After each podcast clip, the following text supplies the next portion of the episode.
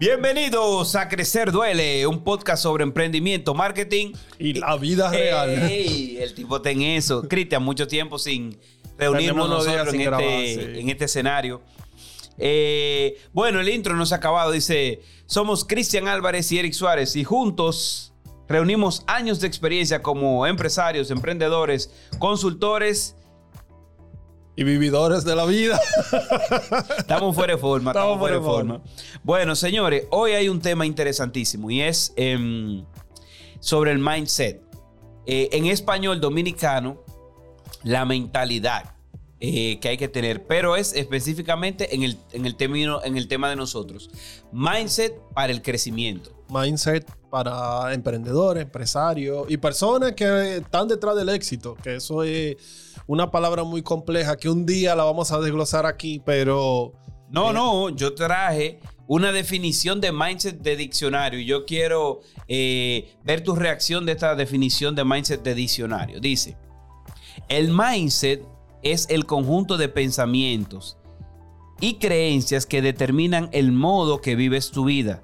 También se puede entender como un sistema operativo humano que influye en nuestras ideas y formas de actuar.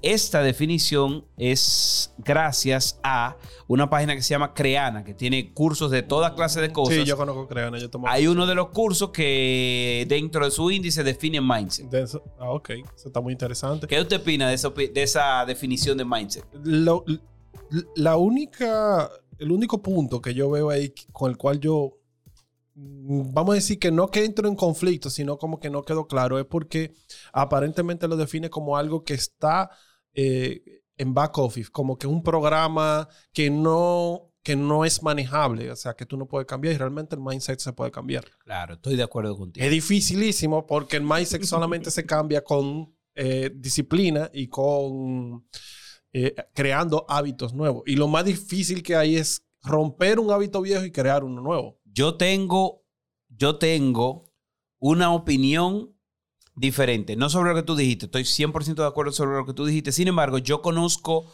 otro catalítico del cambio del mindset, que tú no lo mencionaste, ¿Cuál? lo coñazo, Al dolor. el dolor.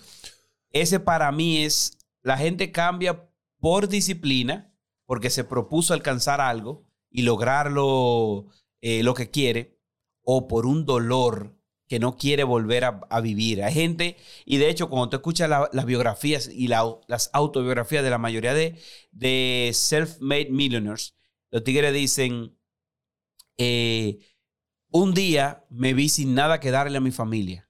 O, por ejemplo, Jim Ron tiene una famosa. Él dice que un día una chica de, la- de las Girl Scouts, de esas que, que en Estados Unidos reparten galletica, fue a su casa y le estaba em, vendiendo unas galletitas y hizo, él dice que un, un performance genial de la venta, que las galletitas le encantaban, que, o sea, todo estaba bien. Lo único, lo único es que él no tenía dos dólares para comprarle las galletitas a la niña y eso hizo que él eh, empezara a desarrollar un mindset para nunca más en su vida verse sin dos dólares para comprarle una galletica a la niña. Pero si tú supieras, eso no entra en contradicción con nada. Porque mira qué es lo que pasa. No, no, yo no dije contradicción, dije una adición. Adición. Lo que pasa es que dentro del esquema de los hábitos o de crear hábitos, uno de los drivers que más impulsa al ser humano a renovar y crear hábitos es el dolor. Cuando digo el dolor es algo a nivel general, un trauma, un, un episodio negativo. Es, lo- es más fácil, incluso, es más fácil o, o es más común que nosotros generemos hábitos y cambiemos hábitos por un, por un episodio negativo que por un episodio positivo. Totalmente de acuerdo. O sea, por ejemplo, eh, nosotros por e- se nos muere un ser querido y automáticamente cambiamos los hábitos. Eh, por ejemplo, el- te separa de tu pareja y automáticamente cambia hábitos. Entonces, los eventos negativos son los que más impulsan a un cambio de hábitos realmente. Bueno, pues ahí estamos totalmente de acuerdo. Eso era lo que yo decía. Cristian, te tengo una pregunta. Cuéntame. Eh, ya estamos de acuerdo, o bueno, ya modificamos, vamos a sacar nuestra definición de mindset. Ya cogimos una que nos dio el, eh, el diccionario de Creana. Y eh, nosotros dijimos nuestras pinceladas. Ahora, si pudiéramos definir para todos los que nos escuchan en términos prácticos, gente, como dijimos al principio, emprendedores, empresarios, profesionales de, cualquier área o profesionistas de cualquier área, eh, ¿qué sería el mindset? Para mí es muy parecido a lo que, a lo que tú leíste, porque es ese conjunto de, de programas que tenemos a nivel mental eh, que hacen que nosotros tengamos actitudes, hábitos y eh, veamos la vida de una forma u otra. O sea, cuando digo eso, por ejemplo, eh, mm, te voy a dar dos, ejemplos de, o, dos caras de una misma moneda. Una persona que tiene dentro de su mindset una actitud positiva y otra persona que tiene dentro de su mindset una actitud negativa. Okay. cuando ven un problema o cuando se enfrentan a una situación, ese mindset dispara un grupo de cosas que incluso dispara hasta elementos químicos dentro del cerebro, simplemente porque ese programa que nosotros tenemos de actitud positiva y de actitud negativa, lo hace que nosotros, que hasta nuestra biología funcione diferente. Totalmente. En, en, el tema de, por ejemplo, la persona positiva va a enfrentar eso tal vez como una oportunidad. Digo tal vez porque no todo el mundo lo enfrenta igual, pero tal vez como una oportunidad. Y va a encontrar el aprendizaje en el proceso. Mientras que la persona que tiene mentalidad negativa, muy fácil que se frena, que retrocede y que no, eh, incluso deja de lado mejor el problema en vez de enfrentarlo. eso es porque se dispara grupo de triggers en el cerebro que provocan que el, miedo te paralice o que provocan que el miedo te lleve a la excitación y de la excitación tú brinques al abismo, brinques a, la solución. Eso, si te fijas, de, un, de, de, dos tipos de mentalidad, mentalidad positiva y mentalidad negativa, se disparan un grupo de setup, que es precisamente lo que es mindset. Exacto. Un grupo de setup que van creando el ambiente para que tú tengas la actitud o para que tú tengas las herramientas para enfrentar un mismo problema. O sea, no estoy hablando de un problema a nivel específico, sino cualquier tema a nivel general. Pero tú pones una persona que, por ejemplo, problema económico de una persona con mentalidad positiva y una persona con mentalidad negativa, ese setup, ese mindset va a provocar muy fácilmente que la persona de mentalidad positiva, salga a buscar una forma de generar dinero. Y la de mentalidad negativa lo que haga es que se deprima y que eh, eh, prácticamente se hunda más. Tal vez eh, en un momento dado la presión lo ponga a buscar dinero, pero lo, más seguro es que va a empezar a culpar que el problema viene porque no gano mucho en la empresa, que el problema viene porque mi jefe, que el problema viene por, por el gobierno, en vez de darse cuenta que el problema viene porque tengo que eh, necesito más fuente de ingreso, entonces salí a buscar la fuente de ingreso. Mira, tú sabes algo interesante. Yo hace unos años pensaba que, el, que las personas negativas tenían el fracaso asegurado y que era exclusivamente de los positivos el tener éxito y, me sentía muy bien encaminado, pero yo soy una persona muy optimista. Em, hasta que tú sabes, a uno se le van cayendo las eh, teorías de vida conforme uno va eh, creciendo y viendo cosas. Yo conocí en un corto periodo muchas personas con mentalidades muy negativas. O sea, yo te estoy diciendo que, que sé de un señor que en, en una villa en casa de campo, en una de tres villas que tiene, se vive quejando de que la cosa está mala, de que no, no, están pagando, que las cosas no son como antes, pero eso es una manera de pensar y de ver las cosas, una, como decíamos, una mentalidad negativa. Ahora, ¿qué yo identifico? Que a pesar de su mentalidad negativa, el mindset, o sea, la configuración mental, le dice a él que él va a tener dinero, que él se merece el dinero, que él eh, está hecho para estar en esa posición en la que está y a pesar de la negatividad, em, se manejan para tener lo que nosotros podemos ver exteriormente como éxito financiero, que igual tendríamos que definir todas las aristas del éxito, pero em, de ahí que yo he visto pesimistas con mucho éxito financiero y optimistas con muy poco éxito financiero y todo yace en lo que tú crees sobre el trabajo, sobre la vida, sobre el éxito, el sistema de creencia. Para mí esa, esa parte yo creo que es fundamental en la definición de mindset, el sistema de creencias sobre el cual tú basas tus conductas. Que, óyeme, el sistema funciona en un nivel subconsciente. O sea, tú crees algo y eso trabaja en un nivel subconsciente. De hecho, tú puedes entender algo, tú puedes decir algo, pero lo que tú crees se manifiesta en todo lo que tú haces. Y todas tus decisiones vienen atadas a lo que tú crees, no a lo que tú dices, ni a lo que tú piensas necesariamente. Eh, aunque lo que tú dices y piensas eh, puede influenciar, puede llegar a influenciar lo que tú crees, pero, pero es de atrás para adelante. Tú crees primero y después empieza a manifestar eh, tus conductas en función a lo que ya tú estás creyendo. Hay, hay una tendencia a manejar mucho el tema de los valores entre las personas que quieren influenciar el éxito de otros. Es porque los valores normalmente uno los lleva a una parte del cerebro que genera un inconsciente activo. El para, para profundizar en eso, tendríamos que hablar de los tres cerebros y ese tipo de cosas. O sea, imagínense que, que eh, cómo nosotros grabamos en nuestro cerebro reptiliano, que es el cerebro que, que, está ahí para, para hacer, eh, para, para supervivencia. Grabamos algo que dispare eh, todo lo que nosotros necesitamos para hacer algo conscientemente. Entonces, e, es como que el, el, eh, el tema del, de los valores escribe no solamente en, en, nuestra parte racional, sino que también escribe en nuestra parte irracional. Por ejemplo, la creencia en Dios. Eso es algo que muchas veces escribe en nuestra parte irracional. No, no irracional en el sentido de locura, sino que en nuestra parte no no racional, nuestra parte, eh, vamos a decir, reptiliana incluso, que es que en un momento dado, por ejemplo, cuando estoy en una situación de peligro, nuestra creencia en Dios no nos lleva a ser agresivos, sino que nos lleva tal vez a, hacer una alabanza o, pedir, o hacer una oración o pedirle al Creador que nos salve de esa situación. Exacto. Eso es porque eso es parte de nuestros valores.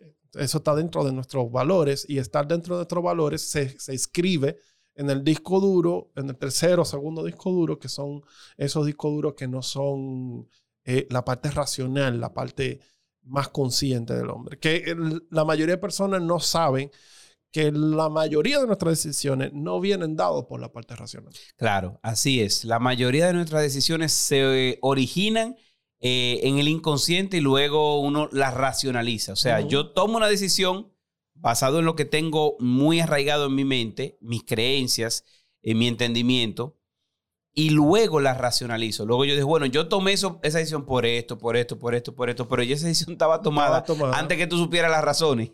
Sí, sí. hay veces, hay veces que personas compran un carro por el color y después la razón, hacen un razonamiento de que porque eh, eh, consume menos, porque cabe más gente, pero realmente lo terminaron comprando por el color. Fue porque ese color le disparó algo dentro de su cerebro subconsciente. O una asociación. Tú asociaste ese vehículo y ese color con tal con cosa.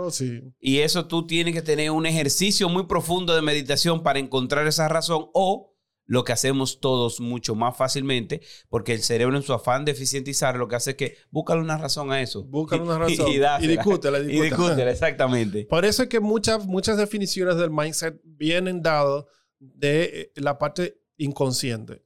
Vienen, con, vienen como sistema inconsciente, pero realmente el mindset, es una combinación. O sea, no solamente el sistema inconsciente, sino esos impulsos, cómo tú los racional, racionalizas, cómo tú los vuelves de, manera racional, porque el, es como tú te enfrentas a tu, a tu día a día. Claro. Y, y, eso es una combinación de todos los cerebros que nosotros tenemos que, aunque nosotros creamos que tenemos uno, hay diferentes discusiones de si son dos, si son tres.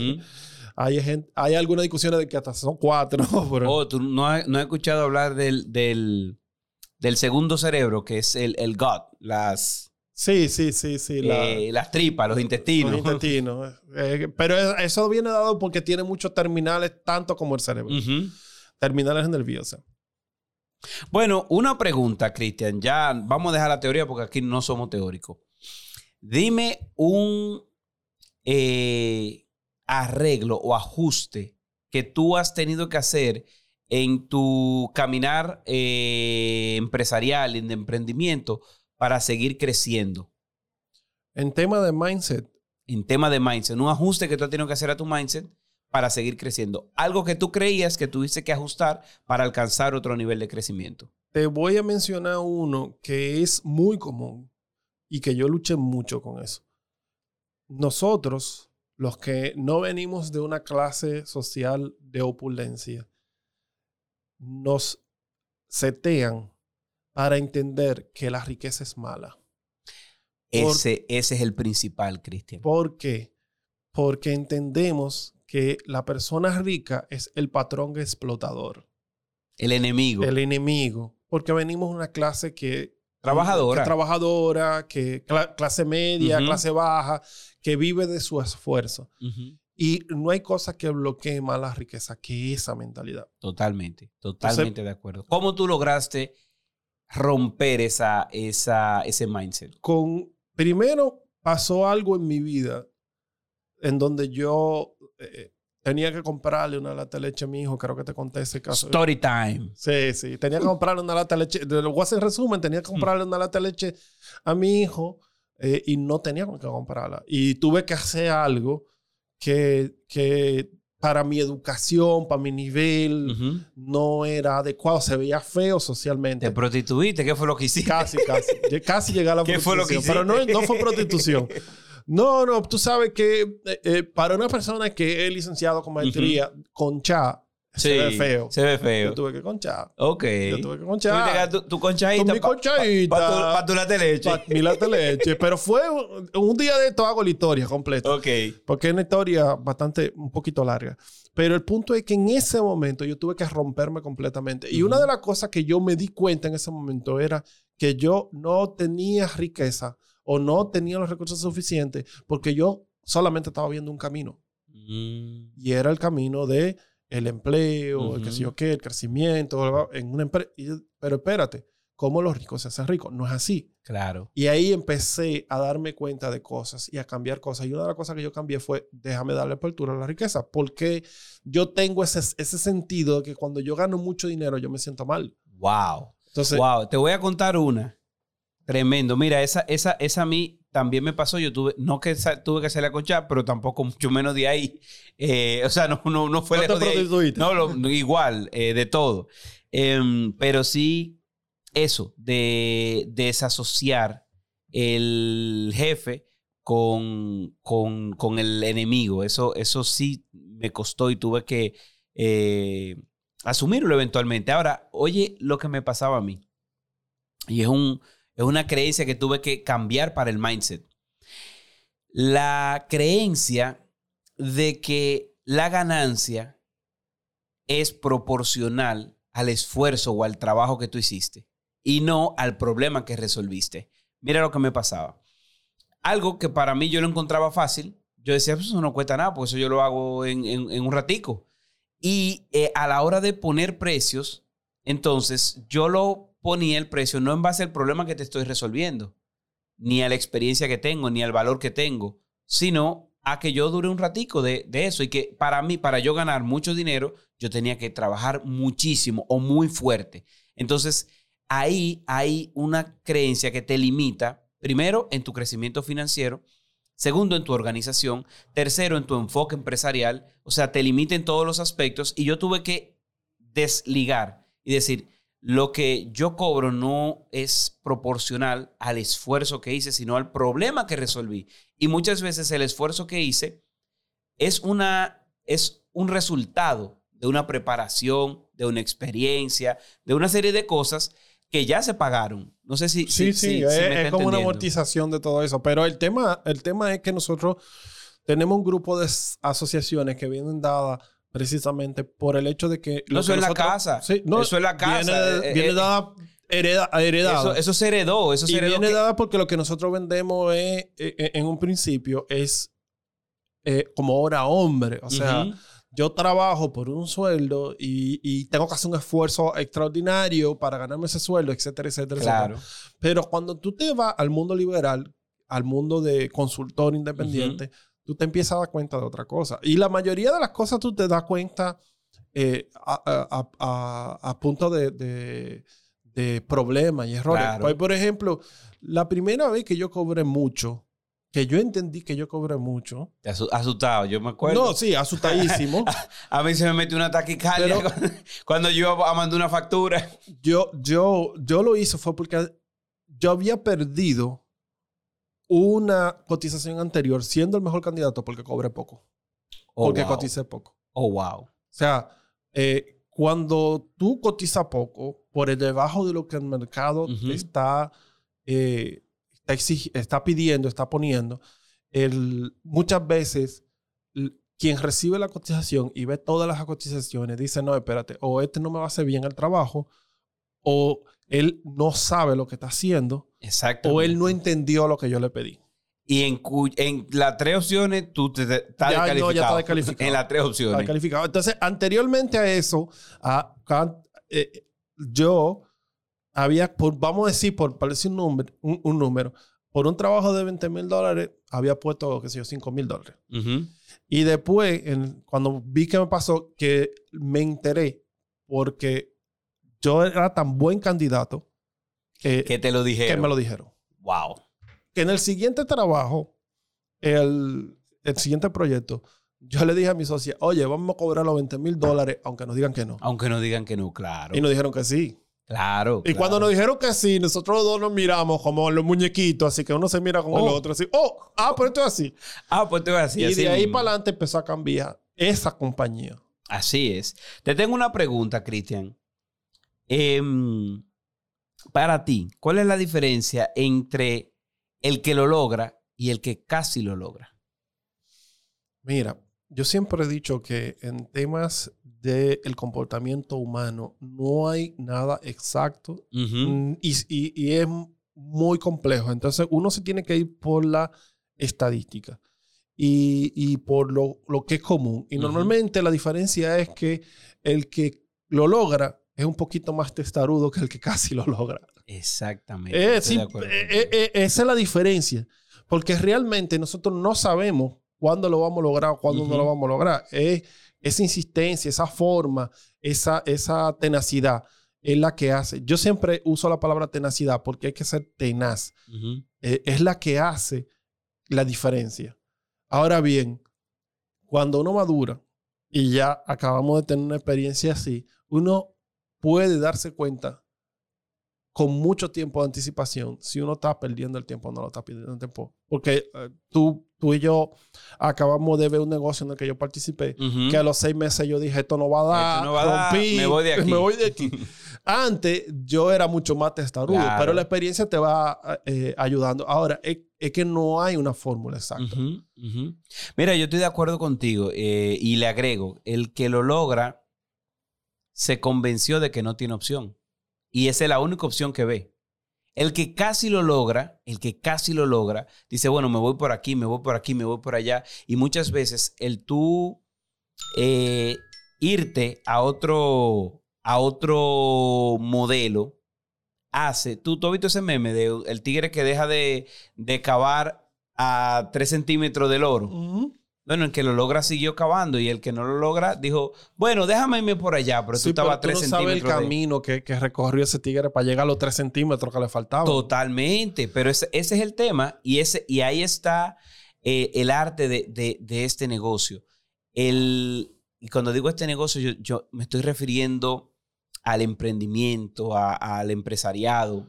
Tú tienes que estar convencido. Si tú no te puedes convencer a ti mismo, tú no vas a poder convencer a nadie. Es que hay, hay un tema. Si algo que tú haces, que tú vas a emprender, no te apasiona, tú no vas a pagar el precio por el éxito de ese emprendimiento. O sea, la pasión es algo. Es que, es que solamente cuando tú estás apasionado con algo, que tú vas a durar hasta las 3 de la mañana trabajando. Totalmente. Si algo no te apasiona, a las 12 tú lo sueltas, a las 10 tú lo sueltas. No, y yo te voy a decir, yo conozco casos de gente que lo que hacen no lo apasiona, pero el resultado que están persiguiendo lo apasiona y lo enamora de una manera irresistible. te, te, te, te expongo el ejemplo.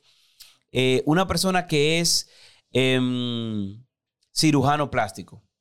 El tipo es muy bueno en lo que hace, pero la cirugía en sí no es la pasión del tipo. Al tipo lo que le gusta es el estatus que él alcanza como cirujano y lo que él puede obtener como, como reward, como recompensa de esa práctica, que pasa todo fuera del quirófano. Pero él sabe que el camino para llegar a eso es que tú te des muy bueno y que tú te entregues. Eso da, te da y te sobra para, para alcanzarlo. O sea, la pasión, tú tienes que identificar qué es lo que realmente te apasiona. Hay gente que son, eh, que le apasiona ver, em, apoyar a otras personas. Y esa persona puede ser una excelente eh, enfermera, cirujana, eh, puede ser servidor público, puede ser abogado, puede ser... Y como él, como, como, como manifieste su pasión, no es necesariamente en función del oficio que elija. Hay gente que le gusta hacer cosas y puede ser ingeniero, puede ser arquitecto, puede ser em, emprendedor en serie como tú. yo estoy convencido que a ti lo que te gusta es hacer cosas, o sea, construir cosas, ver cosas hechas. Por eso un tipo te va de finanza a programación, a bienes raíces, o sea, y, a, diseño de interiores, arquitectura, porque lo que le gusta es hacer cosas y ver cosas que no estaban y ahora yo la hice. Pero la pasión está clara, aunque el oficio varíe, aunque la manifestación de esa pasión varíe, si tú tienes claro qué es lo que te gusta y cuál es el resultado que estás esperando, el medio, óyeme, el medio es, es, es, em, irrelevante. De ahí que hay gente que han pasado de éxito en éxito, pero de carreras diferentes. O sea, cuando tú lo que estás persiguiendo es el éxito, tú te puedes meter en una cosa o en otra y el resultado que tú estás buscando, tú lo obtienes en uno o en otra.